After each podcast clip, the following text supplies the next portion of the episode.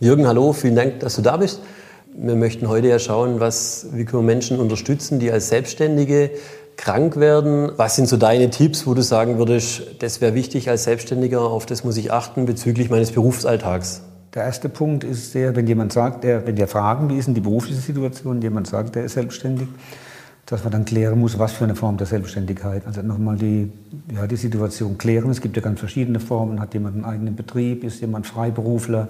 Ist jemand alleine äh, als Solo-Selbstständiger beschäftigt? Hat jemand Mitarbeiter? Also erstmal die berufliche Situation genau klären. Ähm, äh, klären, wie viele Verantwortlichkeiten für andere Menschen möglicherweise noch vorhanden sind.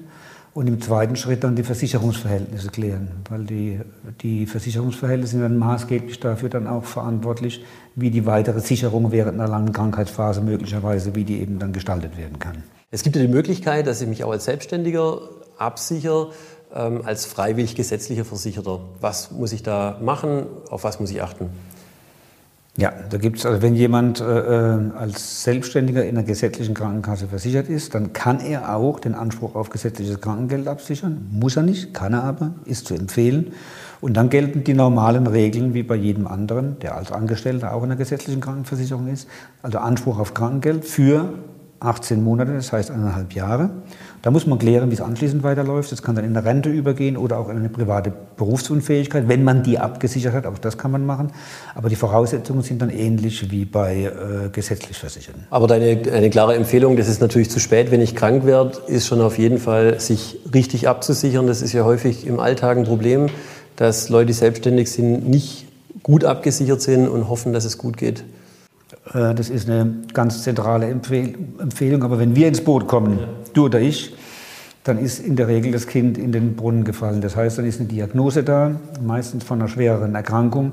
Und dann lässt sich an den Versicherungsverhältnissen eigentlich nichts mehr drehen. Das heißt, dann muss man Bestand aufnehmen, wie ist jemand abgesichert und dann gucken, dass man da das Beste draus macht. Und diese Bestandsaufnahme, die muss eigentlich, das sollte relativ schonungslos und klar sein. Also man muss genau gucken, was ist an Versicherungsverhältnissen da.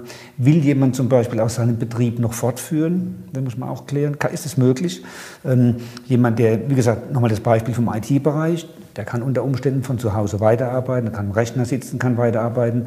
Wenn jemand im gewerblichen Bereich arbeitet, ein Fliesenleger, Estrichleger, also äh, in der, in der Baubranche, da ist es normalerweise nicht möglich. Das heißt, es sind ganz andere äh, Entscheidungen zu treffen. Ne? Also die, da muss man gucken, wie ist da die Absicherung.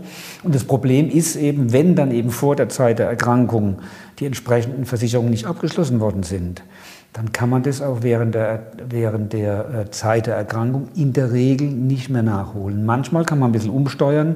Das hängt wieder von den, von den familiären Verhältnissen ab. Wenn jemand verheiratet ist beispielsweise, kann er äh, zurück in eine Familienversicherung unter Umständen. Möglicherweise kann man auch, äh, auch in der Krankheitsphase in ein Beschäftigungsverhältnis nochmal als abhängig Beschäftigter eintreten. Das muss man im Detail im Einzelfall genau angucken. Wichtig ist, dass man sich früh darum kümmert. An wen können sich Erkrankte wenden, wenn sie krank werden und merken, ich bin selbstständig, das wird schwierig? Mit wem kann ich sprechen?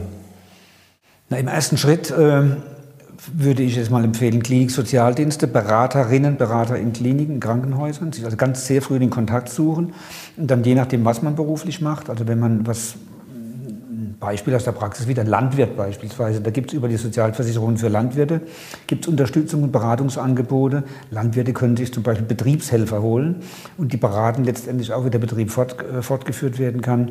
Wenn man im gewerblichen Bereich tätig ist, möglicherweise auch nochmal an die Handwerkskammer, an die Industrie- und Handelskammer vor Ort wenden, um sich da Rat zu holen. Mhm um zu gucken, wie das weiterläuft mit, äh, äh, mit, der, mit dem Betrieb, wie man, den weiter, wie man den weiter am Leben halten kann. Und was die ganze Sozialversicherung angeht, eben dann entsprechend an die Leistungsträger, an die Krankenkasse, wenn man die hat, eine gesetzliche, oder eben an die Rentenversicherung, wenn es da um Fragen der Rentenversicherung geht, oder wenn man privat versichert ist, eben an seinen Berater von der privaten Krankenversicherung. Die Erkrankten haben natürlich auch andere Probleme in dem Moment, eine neue Diagnose, unter Umständen die Angst, ähm, auch lebensbedrohlich erkrankt zu sein und dann sind die Sachen häufig im Alltag ja sekundär. Mhm. Ja, und da ist es dann vielleicht wichtig und hilfreich, also neben diesen, neben Leistungsträgern, neben Kammern, neben äh, Beratungsstellen jetzt in der Klinik dann auch gucken, was gibt es noch weiter auf dem Markt. Selbsthilfe ist natürlich sehr wichtig, dass man, weil da äh, haben die Selbstbetroffenen oftmals einen Überblick. Ne? Krebsberatungsstellen beispielsweise ne, äh, in, in Anspruch zu nehmen um ja, alle möglichen Hilfen letztendlich dann äh, abzurufen, die dann der Situation zu Erleichterung beitragen können. Wie erlebst du das denn, ähm, oder was kann man als Tipp weitergeben? Wie gehe ich mit Aufträgen um, ähm, die laufen, wenn ich krank werde und merke, ich kann das nicht mehr weitermachen? Die, die Situation von der, von der Auftragslage her und so, das hängt natürlich sehr stark von der Branche ab. Es, je nachdem, wo jemand arbeitet, äh, was er tut, äh, womit er sein Geld verdient, hat man dann natürlich ganz unterschiedliche Möglichkeiten. Da ist auch die Frage damit verbunden, da geht es weniger um sozialrechtliche oder rechtliche Fragen, sondern da geht es auch um die Frage, was offenbare ich denn von mir? Da rede ich jetzt auf meine Kunden zu und wirke dann eher mitleidig, ne, um, um meine Aufträge zu halten? Ne? Oder signalisiere ich, ich bin jetzt eine gewisse Zeit lang äh, nicht so verfügbar wie bisher, aber dann und dann bin ich wieder verfügbar, ich habe eine Vertretung. Also es ist wichtig, glaube ich, diese Themen anzusprechen. Und genauso die Kommunikation mit Angestellten, Mitarbeitern, ähm, denen gegenüber gut überlegen, was kommuniziere ich, wie kommuniziere ich, wie kann ich denen Sicherheit bieten und was sind. Genau. Ja. Also im Alltag erleben wir sehr häufig, dass ähm, die Unterstützung sowohl von Kunden als auch von Mitarbeitern häufig da ist, wenn, wenn eine Offenheit da ist. Das ist so meine Alltagserfahrung. Wie gehe ich damit um, dass ich ähm, vielleicht in einer schweren Krankheitsphase gar nicht mehr handlungsfähig bin, mein Unternehmen ähm, durchaus weitergeführt werden muss? Gibt es irgendwelche Empfehlungen, was jetzt Vollmachten und solche Dinge betrifft? Was wäre da deine Vorgehensweise? Das ist natürlich jetzt ein weites Feld, weil da ist unter Umständen auch mal sinnvoll, vielleicht mal Rat von einem Steuerberater oder auch von einer, von einer Kammer zu suchen. Ne? Also auf jeden Fall sollte man äh, gucken, dass man, äh, wenn man selber nicht handlungsfähig ist, dass man schon jemanden hat, den man bevollmächtigen kann. Alleine wenn es darum geht, beispielsweise Rechnungen zu begleichen, die Kontensituation zu klären. Ähm, das hängt jetzt wieder von dem Unternehmen ab, das man dann führt, ob das ein kleines Unternehmen ist oder ob das ein Unternehmen ist mit Mitarbeitern, wo Gehälter gezahlt werden. Ähm, aber die Vertretungssituation, die sollte man sich relativ früh angucken, dann eben, damit man da nicht noch in zusätzliche Schwierigkeiten gerät. Ich erlebe es auch immer ein bisschen, dass man es vor sich herschiebt und denkt, bei mir geht alles gut. Und ähm, ich glaube, da ist schon wichtig, darauf zu achten, zu sagen, was wäre Worst Case und ähm, da dann wirklich sich jemand zu suchen, der für mich handlungsfähig sein kann.